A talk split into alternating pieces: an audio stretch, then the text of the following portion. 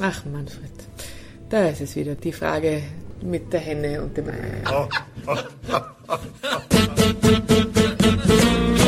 Kultur, Tour, Viertelstunde. Die Podcast-Reihe von www.kulturwoche.at.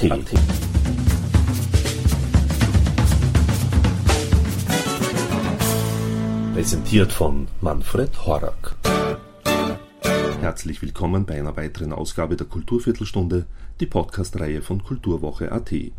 Diesmal mit einer Musikerin, die uns besonders am Herzen liegt, Clara Blume. Here Comes Everything lautet der Titel des Debütalbums von Clara Blume, äußerst selbstbewusst und vielversprechend, und die darauf enthaltenen zehn Lieder halten den damit verbundenen Erwartungen locker stand. Wir könnten jetzt mutmaßen, was wäre, wenn die Singer-Songwriterin am Piano nicht Blume, sondern Flower hieße und aus Vienna im nordamerikanischen Virginia käme und nicht aus dem mitteleuropäischen Wien. Mit diesen veränderten Vorzeichen bräuchte es vermutlich weitaus weniger Kraftaufwand, um im öffentlich-rechtlichen Rundfunk Airplay zu erhalten. Flower heißt aber Blume und wohnt in Wien. Der Ösi-Anteil im Ösi-Radio dümpelt weit unter der Schmerzgrenze in einem vergessenen Kellerloch dahin, und im Übrigen ist Here Comes Everything von Clara Blume ein verdammt gutes Album. Clara Blume wird den Weg machen, so oder so, und der Weg wird ein guter sein. Alles andere lasse ich an dieser Stelle gar nicht gelten. Clara Blume ist aber freilich kein Newcomer. Vielmehr ist sie seit einigen Jahren selbst Förderin als Gastgeberin beim Singer-Songwriter Circus. Wie es dazu kam und was da passiert, erzählt sie im Interview. Das gesamte Interview ist übrigens aufgeteilt auf zwei Episoden. In der anderen sind vorwiegend kulturpolitische Themen vorherrschend, in dieser hier steht das künstlerische Schaffen von Clara Blume im Mittelpunkt. Wir sprechen über das Liederschreiben, über die Qualität von Liedtexten, bis hin zum Austüfteln der Liedreihenfolge beim Album, natürlich auch über einzelne Songs, über Henne und Ei und, ach, Clara. Ach, Manfred. Über noch so vieles mehr. Und somit gleich mal Ton ab. Wie ist dann für dich der Schreibprozess eines Liedes? Immer unterschiedlich, bei jedem Song unterschiedlich. Was schon irgendwo eine Konstante darstellt, ist die Idee. Also, dass du einfach so das Gefühl hast, dass du ein Gefühl hast.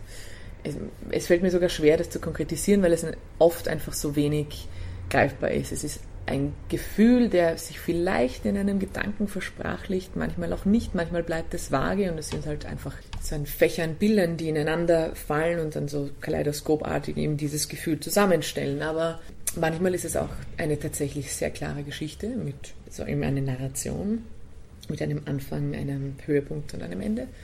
Manchmal ist es auch wirklich nur fast schon, wie soll ich sagen, dadaistisch, eine, eine Einsammelsuche. Man an Wortfetzen oder Impressionen, wo du dann selber sozusagen für dich das rausnehmen kannst, was, ähm, was du gerne möchtest. Das hängt wirklich, es ist sehr unterschiedlich. Manchmal beginnt man einfach mit einer Melodie und hat eine ganz klare Melodie und plötzlich kommen die Wörter dazu, als wäre es Heaven Sent.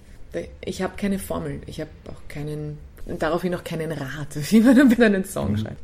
Wie bist du überhaupt drauf gekommen, dass du Lieder schreiben kannst? Das ist eine gute Frage. Ich habe mit 15 begonnen, Songs zu schreiben und da war einfach mein Englisch auch noch nicht gut genug und das war die lange was die große Frage. Ich wollte immer auf Englisch schreiben, weil ich glaube, wir sind einfach die Nirvana-Generation. Also wir sind einfach mit einer Art von Musik aufgewachsen, die ganz klar englischsprachig ist. Mich würde echt interessieren, ob jetzt diese ganze Deutschsprachrevolution zehn Jahre, also 10 years from now, eine neue Ära von, von Songwritern bringt, die sich in der deutschen Sprache viel leichter wiederfinden. Das wäre wirklich interessant zu sehen. Also in meinem Fall war es immer klar. Und ich singe zwar auch immer wieder auf Deutsch, es klingt dann sehr nach Marlene Dietrich. Aber. Das ist auch nicht schlecht. Ja, es wird dann halt einfach irrsinnig eklektisch. Dann, ich meine, das ist dann einfach too much. Ich weiß nicht, es, es entsteht wirklich aus einem Bedürfnis heraus, eine Gedanken festzuhalten und, und das musikalisch umzusetzen. Das ist eine ganz eigene Kunstform, so wie andere Leute einfach zum Bleistift greifen und von Kindesbeinen an einfach wissen, das ist ihr Medium. Ja. So ist es halt bei den Songwritern. Und hast du das alles autodidaktisch dann dir angeeignet? Also ich bin ja eigentlich, also von der Ausbildung bin ich ja was ganz was anderes, bin ich Literaturwissenschaftlerin. Aber ich habe mit 18 ein bisschen Klassik gemacht. Ich habe zwölf Jahre Klavier gespielt, also klassisches Klavier, also an, der tatsächlich an der Musikschule und habe drei Jahre in Spanien Jazz studiert, das schon. Ja. Also Jazz Klavier und Jazz Stimme. Muss aber sagen, dass das meiste, also zum Beispiel die meisten Fortschritte stimmlich, die ich gemacht habe, waren jetzt dank meiner Lehrerin, der Eva Klampfer, in den letzten eineinhalb Jahren oder zwei Jahren. Wenn du schon deine eigene Stimme hast und deinen eigenen Sound, dann mit einer wirklich guten Professorin zusammenarbeiten, da geht was weiter. Da geht wirklich was weiter. Weil die weiß genau, wo deine Schwachstellen sind und wo die ewigen Barrieren, über die du nicht weg, hinwegkommst und wo du gerne hin würdest. Und die hilft dir dann, diese Dinge zu durchbrechen. Also da war die Eva einfach wahnsinnig maßgeblich. Dass du keine Jazzsängerin oder Jazzmusikerin geworden mhm. bist, liegt daran, dass du dich näher dem Rock-Pop. Genau, ja. Ich meine, ich habe halt wie die Sache halt so ist. Ja. Es gibt halt keine seriösen Popschulen, es gibt halt nichts dergleichen, insbesondere in Spanien. Ja. Das ist halt Jazz ist eh schon Avantgarde sozusagen. ähm, und Klassik, das hat mich einfach nie interessiert. Also da habe ich einfach gewusst, das ist ein Tonbrett, mit dem kann ich mich überhaupt nicht identifizieren und das gefällt mir auch nicht. Und Jazz kam dann auch am nächsten hin. Also da habe ich einfach gewusst, die Dinge, die ich in Jazz lerne, also vor allem auch einfach die Nomenklatur und äh, wie du eben Akkorde greifbar machst, das kannst du immer brauchen und das ist gut so. Aber ja, also ich glaube, was schwer ist, ist, ist einfach mal diesen Berufsstand als solchen anzuerkennen, zu sagen, hey, man ist Songwriter und macht Popmusik, zwar nicht super allglatte Popmusik, aber halt es ist doch Pop und dass die Leute das irgendwie ernst nehmen, weißt du, dass das ein seriöser Beruf ist. Es, es, hat halt ein bisschen diesen Hauch des Amateurhaften oder des Wannabe oder dieses Du erfindest dich selbst und es gibt keine externe Autorität, die sagt, ob du qualitativ hochwertig bist oder nicht. Und wir sind alle in diesem Meer gefangen von, es gibt herausragende Acts und herausragende Talente und dann gibt es so Medienphänomene, wo keine Qualität da ist, die aber massiv gehypt werden und niemand versteht wieso. Und wir sind alle im selben Boot. Das ist etwas, das mich tatsächlich am Pop sehr stört, dass es da niemanden gibt, der einfach seriös sagen kann, das ist gut oder das ist schlecht. Und da gibt es schon in der Klassik und im Jazz einfach eine Normativität, da gibt es einfach ganz klar. Wenn du das technisch nicht kannst oder nicht auf dieser Höhe bist, bist du nicht dabei. Das ist auch der Grund, wieso wir Castingshows haben, weil jeder kann ein Popsternchen werden. I, I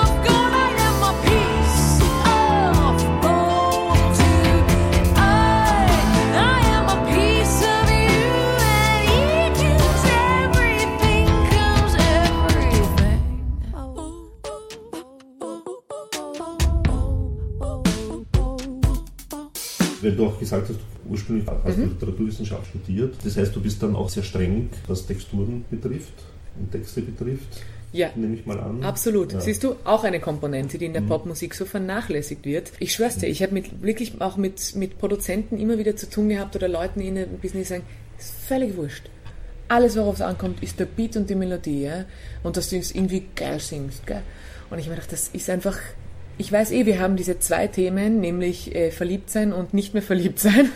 Und ähm, de facto, das ist die, die Weltformel, gell? Und darauf lässt sich alles reduzieren und jeder findet sich darin wieder und super, passt. Aber das ist, ich, ich finde das so simplifizierend, ich finde es fast schon eine, eine Beleidigung eigentlich an das Songwritertum. Und im Pop gibt es halt auch nicht besonders viele Songwriter. Zu Beginn schon mal. Die meisten sind halt Interpreten und, und kaufen sich den Songs an aus Songwriting-Manufakturen. Und da ist auch schon da gibt es so viele Instanzen, wo dieses authentische Gefühl äh, korrumpiert wird mhm. durch eben, ich interpretiere den Song oder die Gedanken von jemand anderem und ich bin auch ein großer Fan von Covers oder ich, ich kann auch eine Interpretation aus einem Song raus machen und die Essenz dessen verstehen, aber du verstehst, wo ich hin will mhm. damit.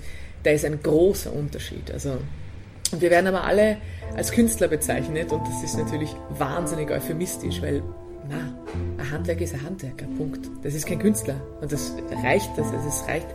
Es ist mir wirklich zuwider, dass jeder Casting-Show-Typ ein Künstler ist. Das stimmt ja nicht. How do you see me with different eyes? When I'm lying on the floor, wasted. My miserable tiny self. that screams and weeps and whines.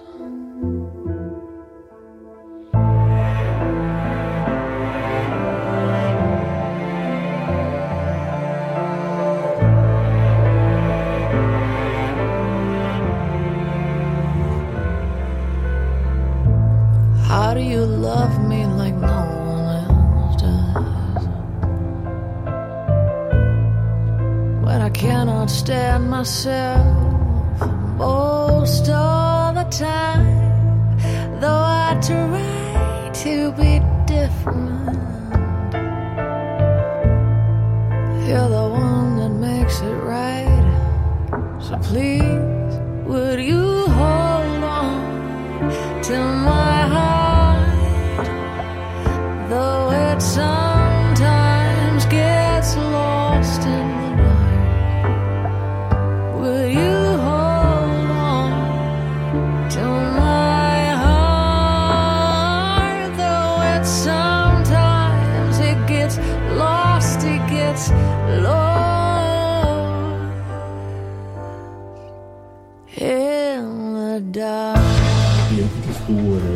quasi eine poetische Kraft? Um das noch vorzuführen, vielleicht ein, ein Gedicht zu schreiben, ist ja etwas anderes als eben ein, ein Liedtext zu schreiben. Das Einzige, was sie gemeinsam haben, ist, also es sind unterschiedliche Medien, das, was sie gemeinsam haben, ist äh, sowohl ein Gedicht, sei es jetzt ein Sonett, 14 Zeilen oder jede andere Form von Metrik, auch der Song hat äh, gewisse Regeln, die ihm immanent sind und die man befolgen muss. Und ähm, da, da liegt die Herausforderung, aber auch das Schöne. Also das Schöne ist, der Song hält dich sozusagen, er trägt dich. Du weißt, es hat eine gewisse Gesetzmäßigkeit.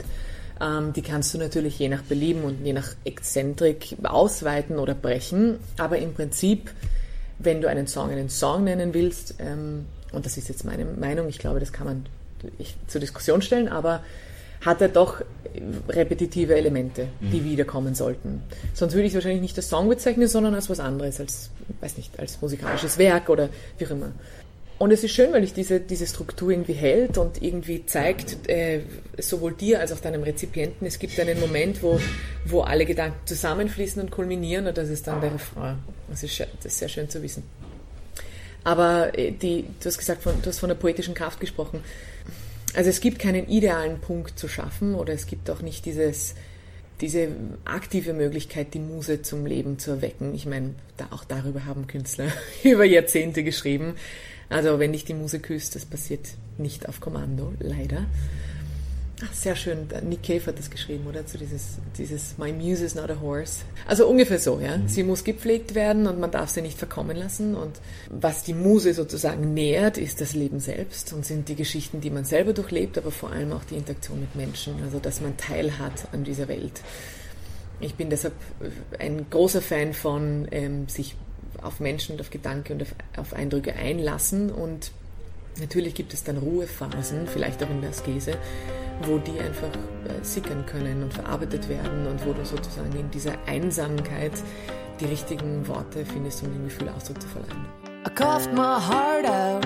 Years of salty sweat and plain drought. Like a straight up waiting for his rain cloud to arrive. I barked and I bit. Don't you know the reason I quit? Is rather than be seen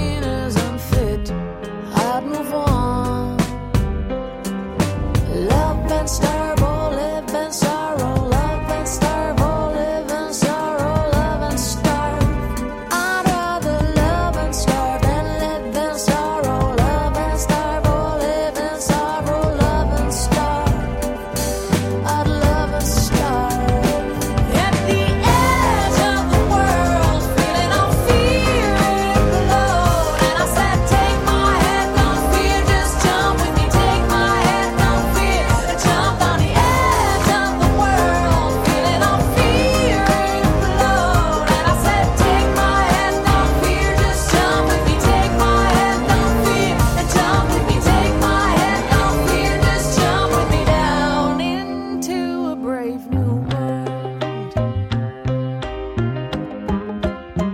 Künstlerbiografien durchliest, es gibt solche, die um 8 Uhr aufstehen und sich um 9 Uhr an den, äh, an den Schreibtisch setzen und einfach arbeiten und es gibt solche, die, die monatelang nicht schaffen und dann haben sie einen, einen Rauschzustand, wo das dann wie in Ekstase zu Papier gebracht wird. Ähm, ich habe zum Beispiel einmal ein, ein, ein Projekt in Spanien gehabt, also äh, meine, meine ehemalige Band The Proud, wo ich tatsächlich ständig zwischen Wien und Madrid jonglieren musste. Und ich kann mich erinnern, da haben wir das Album aufgenommen in so Block-Sessions. Und das war ganz klar, wir hatten sieben Tage, ich hatte sieben Tage in Madrid und dann wurde komponiert, geschrieben und aufgenommen. Und das war einfach sehr geballt und hat super funktioniert, ja. War überhaupt kein Problem und man, man, man ist, also es ist überraschend, wie schnell man, wenn man die Übung draußen, also wenn man es einfach draußen hat und wenn man diesen Connect hat zur Muse, wie schnell das eigentlich passiert, dass dein Gedanke tatsächlich in Worte, in Worte gefasst wird oder in Melodien.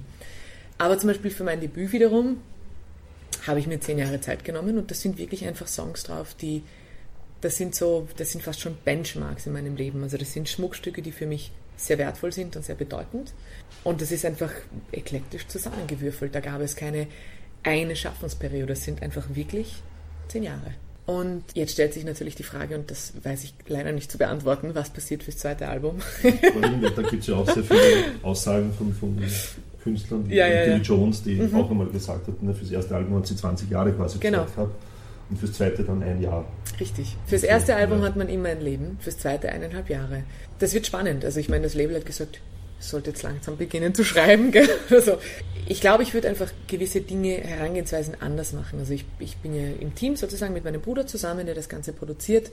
Und ich würde diesmal, glaube ich, sogar den Schreibprozess mehr an die Produktion koppeln. Also nicht erst sagen, hallo Georg, schaut, das sind meine Songs, sondern vielleicht uns wirklich eben diese, diese Klausur nehmen und einfach mal zwei Wochen irgendwo hinfahren, vielleicht ins Bauernhaus unserer Eltern oder so, uns ein, ähm, einigeln und mal intensiv schauen, dass sich dass vielleicht ein, ein, ein homogeneres Kunstwerk noch entsteht, nämlich dass dieses Songwriting zusammen mit den Soundlandscapes tatsächlich zusammenwächst und man nicht das Gefühl hat, das eine ist erst danach drüber gestülpt worden.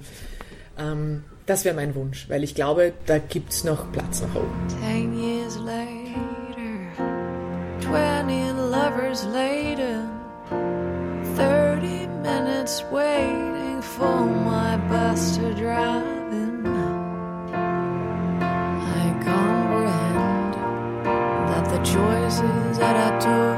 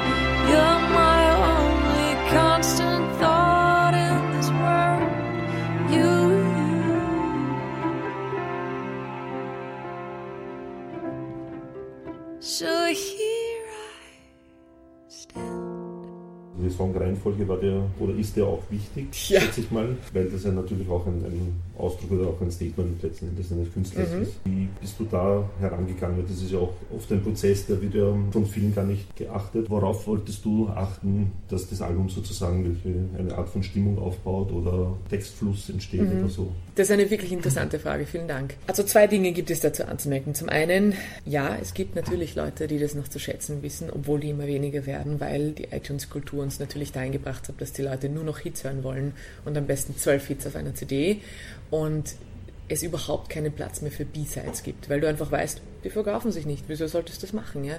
Und das ist aber total, also destruktiv, glaube ich, ein destruktiver Zugang zur Kunst, weil ein Hit anderen Gesetzmäßigkeiten folgt per Definition als eine B-Side.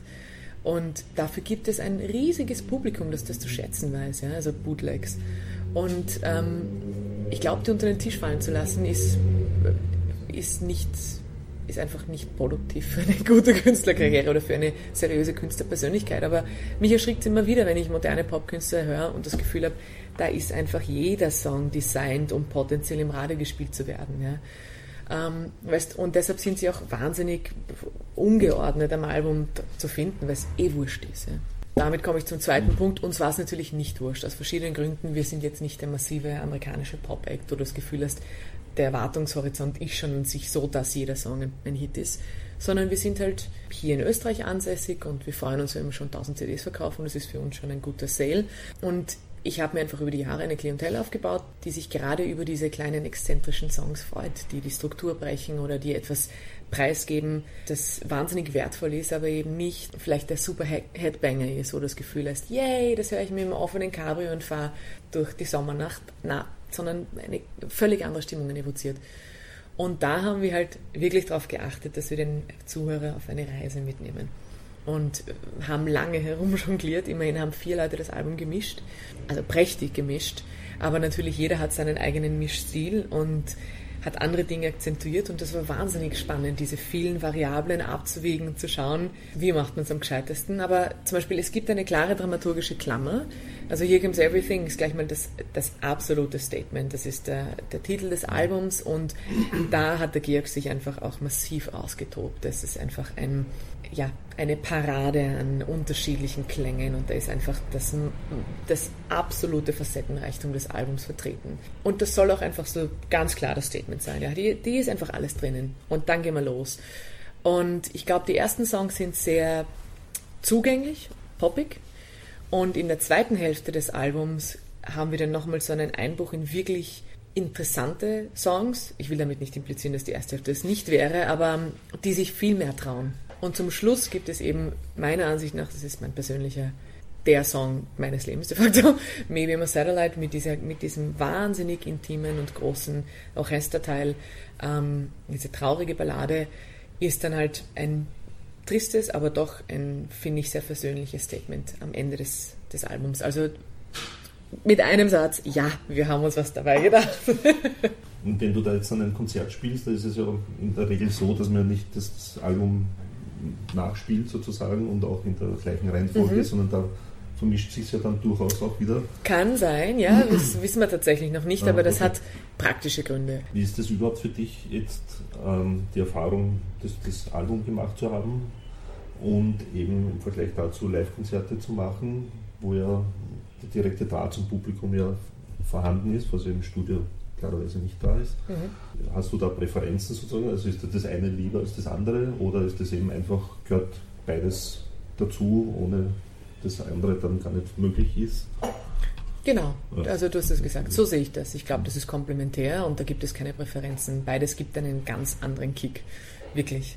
Also das Basteln im Studio ist eine fantastische Arbeit und da kann man eigentlich nicht genug davon kriegen und dieses, die unendlichen Möglichkeiten, das ist berauschend. Aber, Aber ist natürlich nicht schon zu, zu unendlich sozusagen? Verrennt man sich dann nicht schon? Ist nicht leicht. Also wenn du nicht irgendwann die Reißleine ziehst und sagst, und jetzt reicht's, normalerweise sagst du das nicht mhm. du, sondern ein Label, und das ist gut so. Wir hätten, wir hätten noch Monate weiter produziert. Also ich schwör's dir, einen Schlussstrich zu ziehen und zu sagen, und jetzt reicht's, oder sonst gehst du einfach so weit, dass du wieder beginnst, die alten Songs entweder aufzumachen oder überhaupt wegzuschneiden, äh, zu schmeißen und neue Songs dazuzunehmen. Also ein Fass ohne Boden. Und mit den neuen Technologien noch viel mehr. Ähm, was ist da wichtig, dass man dran bleibt, sozusagen, dass man diesen Fokus dann nicht verliert? Ist das eine Selbstdisziplin oder braucht man da wirklich eben Leute von außen, die dir dann sagen, halt, wir können so weit gehen, aber nicht weiter, zum Beispiel jetzt? Also bei uns hat sich das Label fast überhaupt nicht in die Produktion eingebracht. Ähm, sie war, haben uns da total freie Hand gegeben und haben auch gesagt, wir respektieren, dass das eure künstlerischen Entscheidungen sind. Aber sie haben uns Deadlines gegeben und das hat geholfen. Ja. Es war einfach ganz klar, an dem Punkt haben wir die Masters. Und später wird es nicht. Wenn wir die nicht kriegen, dann haben wir ein Problem mit den Terminen und den Konzerten. Das heißt, was auch immer passiert, bis dahin ist fertig. Und dann, dann ja. ziehst du dich halt warm an. Ja? Und dann, dann ist natürlich, dann stellt sich die Frage nicht mehr, kommt der Song aufs Album oder nicht. Er kommt natürlich aufs Album mit der Version, die du halt als letzte aufgenommen hast. Und Punkt. Und oft, ich meine, und das geht wirklich, egal mit welchen Künstlern ich spreche, alle haben ihre Favorites am Album und alle haben so diesen Moment, wo das Gefühl haben, boah, das ist mir super gelungen, das ist so stimmig und dann gibt es halt den einen oder anderen Song, wo du sagst, na ja, da war sie nicht. Da hätte man vielleicht länger dranbleiben können oder ich bin aus dem Song mittlerweile wieder rausgewachsen, das ist ja das nächste. Ja. Ähm, aber ja, das, das eins, also A bis Z perfekte Album für sich selber, das gibt's nicht. und live ist natürlich das ist das Motiv allen Schaffens. Also du würdest kein Album machen. Das Album ist mittlerweile nur noch ein Promo-Tool, weil verkauft wird nichts und damit kommt auch kein Geld rein. Es ist wirklich nur eine Visitenkarte, die sich die Leute mit nach Hause nehmen können, nachdem sie ein erfolgreiches Konzert besucht haben. So sehe ich das. Ich glaube auch mittlerweile, dass sich nur noch Acts halten werden, bis auf halt die gehypten und produzierten Pop-Acts in dieser völlig zynischen Branche, in der wir leben. Ähm, sondern Gut, die tatsächlich. halten es ja nicht lang. Ne? Genau. Ja, Die halten sich halt diese- gehen halt Richtig, die ja. Sternschnuppen. halt, ne? Die Sternschnuppen. Genau, du sagst es. Also wenn du einfach wirklich das Gefühl hast oder das Bedürfnis, seriös Kunst zu schaffen über einen längeren Zeitraum, vielleicht im besten Fall bis zu deinem Tod, dann ist es natürlich das, was dich antreibt. Du willst einfach da sein und du willst, äh, du willst deine, deine Musik mit dem, Publi dem Publikum vermitteln und dafür tust du es. Und nur wenn du, und das, da war ich stehen geblieben, nur wenn du tatsächlich ein seriöser Künstler bist, dem das wichtig ist und ein Anliegen und der sich live verteidigen kann, nur dann wirst du auch in der Branche bleiben. Also das wage ich mich zu behaupten, alles andere geht sie nicht aus. Und ich erlebe es tatsächlich immer wieder. Leute, wo ich das Gefühl habe, eine Wahnsinnsproduktion, yes, das. Und dann siehst du es live und bist einfach entmystifiziert. Und dieser Act hat keine Überlebenschancen. Das geht sich nicht aus. Heutzutage nicht mehr. Das ist wieder das Gute am Zusammenbrechen der Musikindustrie. Die Leute müssen wieder zurück in die Konzerte, also müssen wieder auf Tournee. Und das ist sau viel Hacke. A narrative says that I do. A narrative says that I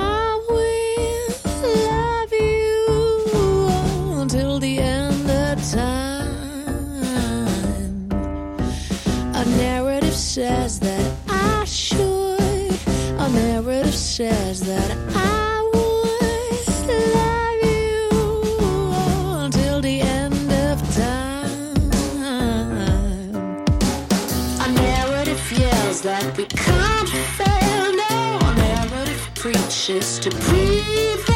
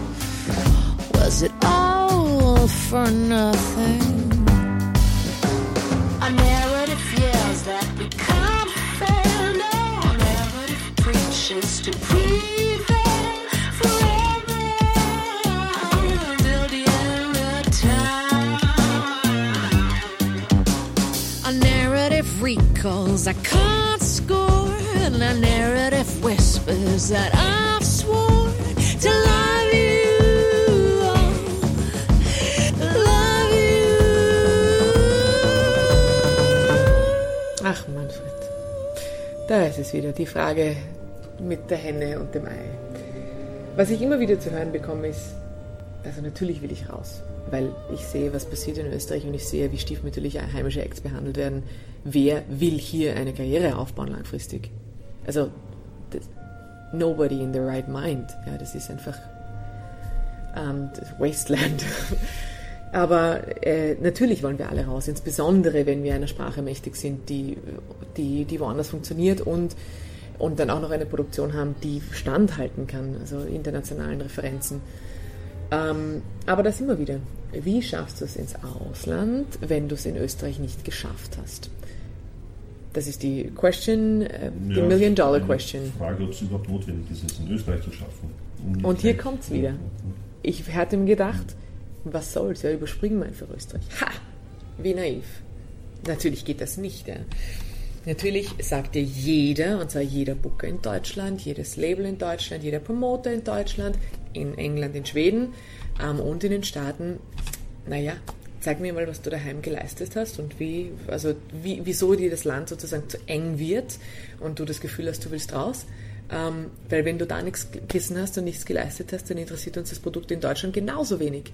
Und da drehen wir sich im Kreis. Wenn du hier kein Airplay bekommst, dann wirst du auch nie auf diese Zahlen kommen und dann wird es auch keine Tournee geben und dann wird es auch kein Publikum geben und dann werden auch deine YouTube-Klicks nicht steigen und so weiter und so fort. Also du drehst dich tatsächlich im Kreis oder du trittst am Stand. Es ist wirklich wahnsinnig frustrierend und der Zynismus dieser Branche, dass dich die Leute nach deinen Facebook-Likes fragen oder nach deinen YouTube-Klicks und es ihnen schon völlig egal ist, was deine Qualität ist. Es eigentlich nur noch um um Werte geht, um diese ephemeren Konstanten, die eigentlich nicht stellvertretend sind für wahre Werte, sondern nur noch für Schablonen, ist, also daran habe ich sehr zu kiefeln, muss ich dir ehrlich sagen.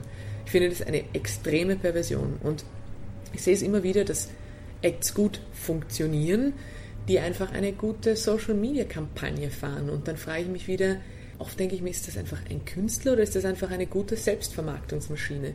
Und das ist einfach für mich in den meisten Fällen nicht deckungsgleich.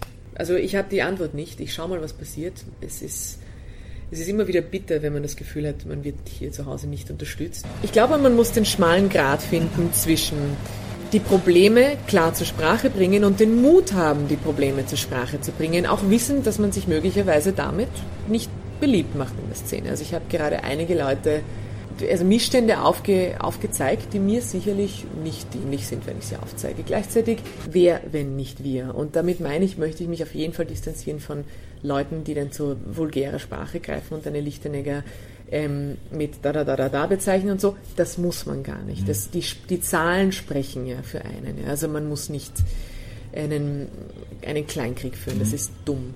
Aber dass man das versprachlicht und einen Diskurs führt, der intelligent und, und gut argumentiert ist, halte ich für wichtig und ich glaube, das tun viel zu wenige Leute. Viel zu wenige Künstler stehen ein für das, was notwendig und selbstverständlich sein sollte. Aus Angst. Das Zweite ist, es muss zur Sprache gebracht werden, aber du darfst deine Kunst nicht so sehr kontaminieren, eben durch, durch diese Frustration, weil das einfach nicht gut ist. Die mhm. Leute, nicht nur, dass es die Leute nicht hören wollen, sondern sie haben halt das Gefühl, du bist einfach nur einer von diesen Frustrierten und, und Abgesandelten, die es halt nicht schaffen oder nicht mhm. geschafft haben und deshalb nur stänkern. Ja. Und da den schmalen Grad zu finden und zu sagen, nein, but it's still worth it, ja, und weitermachen und es geht schon, ja, und against all odds und du glaubst an, an das Gute in der Kunst und den Menschen und, und dich davon nicht runterkriegen lassen, das ist halt wirklich ein ziemlich schweres Spiel, also da das mhm. Gleichgewicht zu halten und manche Tage liegt es mir besser. das Gleichgewicht? Also bist du ein spiritueller Mensch oder also gehst du in, in dich, in Meditation oder ja, tue ich oder tatsächlich. Du laufen, mhm. Sowohl als auch. Also Psychohygiene ist natürlich die Kunst ja, selber, ja. das ist gut. Ich bin natürlich ein sehr temperamentvoller Südländer, also ich brauche meistens einfach mal rausschreien und dann geht es einem besser. Oder Sport, klar, Endorphine. Ähm, oder Meditation, Atemübungen, ganz wichtig, ganz wichtig. I was born a servant, I will have to earn that. Someday I'll be flesh and bones.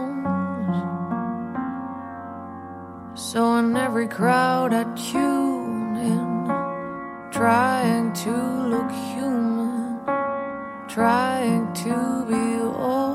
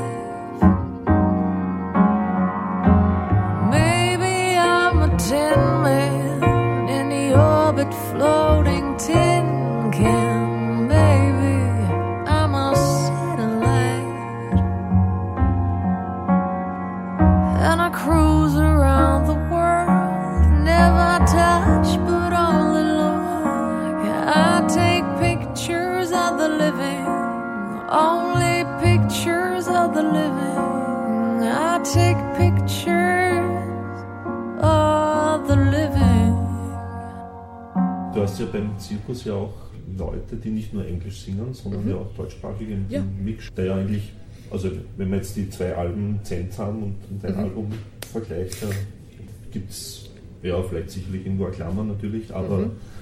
äh, die ist nicht sofort zu orten, sondern mal so. Halt, Ja, ne? außer dass wir halt Songwriter sind. ja, Der gemeinsame Nenner ist das. Ja, ja, das auf jeden Fall. Du selbst hattest aber eben nie eine Intention, sozusagen Deutsch zu singen. Ja, stimmt. Ja. Obwohl mir das immer wieder ans Herz gelegt wird. Weil ich meine, ich sehe halt einfach, wie es bei den Kollegen funktioniert. Wir sind halt jetzt, ich rede das immer mit der Eva, Entschuldigung, dass ich die jetzt ständig anführe, aber wir, wir, sind, wir sitzen wirklich beide gerade im selben Boot. Wir haben dieses international klingende Projekt, mit dem Unterschied, dass die Eva halt in den Staaten released und halt auf ganz anderer Ebene. Ähm, und das freut mich wahnsinnig für sie, weil sie ist die beste Stimme Österreichs.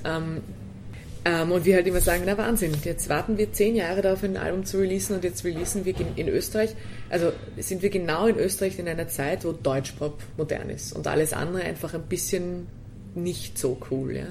Also Wanda ist nicht musikalisch der beste Act, den wir haben. Lustig und hat eher einen Schmäh, aber das sind jetzt nicht Musiker. Und das Dito halt der Nino aus Wien, ja, ist eine Berechtigung und so, aber das funktioniert halt gerade und das auf diesen Zug springt halt jeder auf und das ist halt die neue Identität als Österreicher, die wir jetzt finden nach Jahrzehnten des fehlenden Selbstbewusstseins, also der Neo-Austro-Pop und das finde ich halt schade, weil wir es Ja, ja wieder bei- reduzieren. Ja, ne? Ich finde ja, bei manchen geht es ja sehr wohl sehr gut aus. Also eben beim Mix zum Beispiel, Mhm. den ich sehr schätze.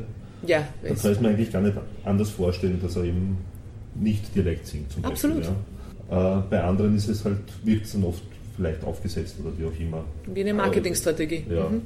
in, in beiden Seiten. Egal jetzt, ob jetzt einer, halt, kann ja auch sein, dass eben einer auf, auf Englisch singt.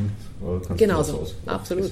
Und warum hast du dich aber in prinzipiell entschieden? Es hat sehr viel mit, der- mit äh, der, also einfach mit der Phonetik zu tun. Ja. Ja. Das Englische ist eine dankbare Sprache. Es ist Ja, diese- Dialekt ist dann wahrscheinlich nicht so deins. Nee, ich bin Ja. halt einfach, ich komme aus keiner österreichischen Familie, somit Mhm. habe ich keinen Zugang dazu. Oder wenn ich ihn hätte, und das immer wieder, ich könnte es wahrscheinlich und ich kann im Prinzip auch ganz gut schauspielen für einen Musiker, aber ich fände es wahnsinnig aufgesetzt und gewollt und eigentlich ein, ein Akt mit der Brechstange. Somit, ich sing, wenn ich auf Deutsch singe, dann also ich habe einen Zirkussong, den singe ich auf Dialekt und der ist wirklich sehr charmant und lustig, aber das ist ganz klar so dieses, das passt zum Konzept und das ist lustig, aber das ist ein Act. Ja, das ist so.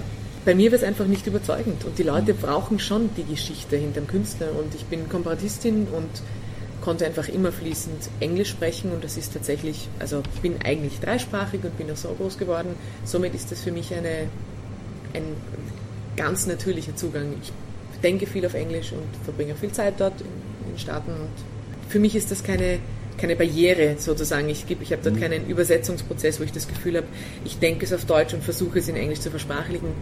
Das gibt es nicht. Das passiert, es kommt einfach aus Englisch, auf Englisch raus. Und Spanisch zum Beispiel?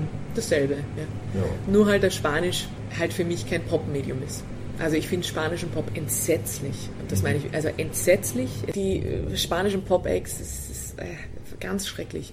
Und mein Zugang ist dann halt sehr klassisch und, und, und dreht sich dann halt um die spanische Gitarre und um die Kastagnetten, was einfach zwei Elemente sind, die mir unter die Haut gehen. Aber würde ich das machen, nur ausschließlich, dann wäre ich halt mit hundert- hundertprozentiger Sicherheit einfach World Music. Und für mich ist es halt schon einfach wichtig, Popmusik zu machen. Nicht allglatte und nicht simplistische Popmusik, aber so eine, die tatsächlich ähm, einem Großteil, also einem großen Fächer Menschen zugänglich sein soll.